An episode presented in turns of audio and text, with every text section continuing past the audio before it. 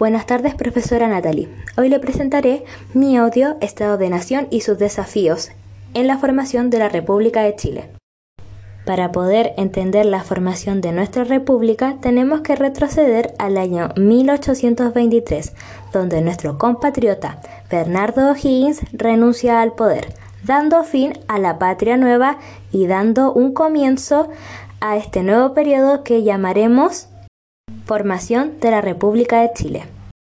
En estos años se caracterizó la búsqueda de un ordenamiento adecuado para formar un Estado.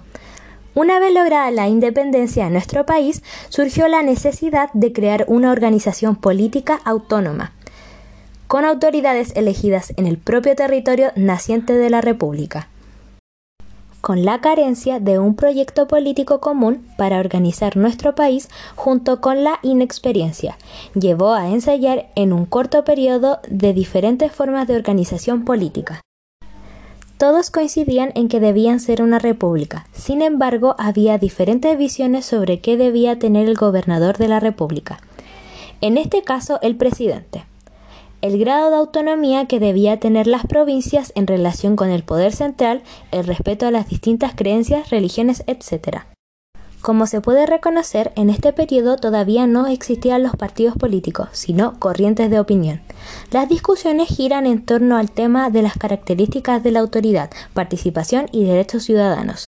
Sin embargo, con el pasar del tiempo, se fueron creando distintos grupos, o más bien partidos políticos. Estos grupos eran los conservadores que pretendían mantener la estructura colonial, con la salvedad de que los aristócratas reemplazarían las autoridades españolas. Sus enemigos los tildaron los pelucones, antiguayos o anticuados. Por otro lado, tenemos a los liberales, que eran los partidarios de poner en práctica en Chile los principios del liberalismo europeo. Los conservadores lo llamaban los pipiolos o niños chicos.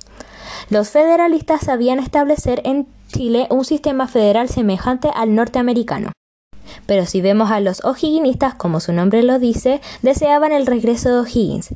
Los estanqueros, por otro lado, eran partidarios de un gobierno fuerte adecuado a la realidad del país. Pero en este periodo de formación de la República apareció un personaje cuyo nombre es Diego Portales, quien estableció un ideario, el ideario portaliano en donde fue una época que se caracterizaba por los gobiernos autoritarios que postulaban en un ideario político de orden y obediencia de la sociedad civil frente a las autoridades. Diego Portales no despreciaba por sí mismo el ideal democrático, pero según su percepción, en Chile aún no estaban dadas las condiciones necesarias para aplicarlo en todas sus manifestaciones.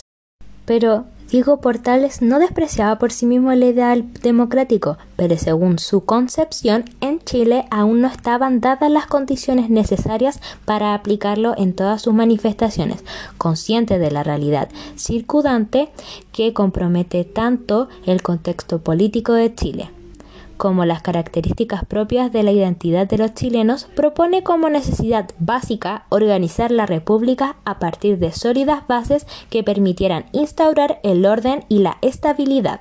Pero el ideario republicano y liberal dejaron los legados de la Ilustración y de la Revolución Francesa, cuyas ideas se expandieron a fines del siglo XVIII fueron fundamentales en el proceso político que se desarrollaron en Europa, América y durante el siglo XIX y en la conformación del liberalismo, doctrina política, económica y social que defiende la libertad del individuo y la limitación del poder del Estado. Los pensamientos del ideario republicano y el liberal eran similares, dando a conocer como por ejemplo la soberanía popular, la separación de poderes del Estado y la igualdad ante la ley. Y toda la formación de la República de Chile empieza en el año 1823 y concluye en el año 1830.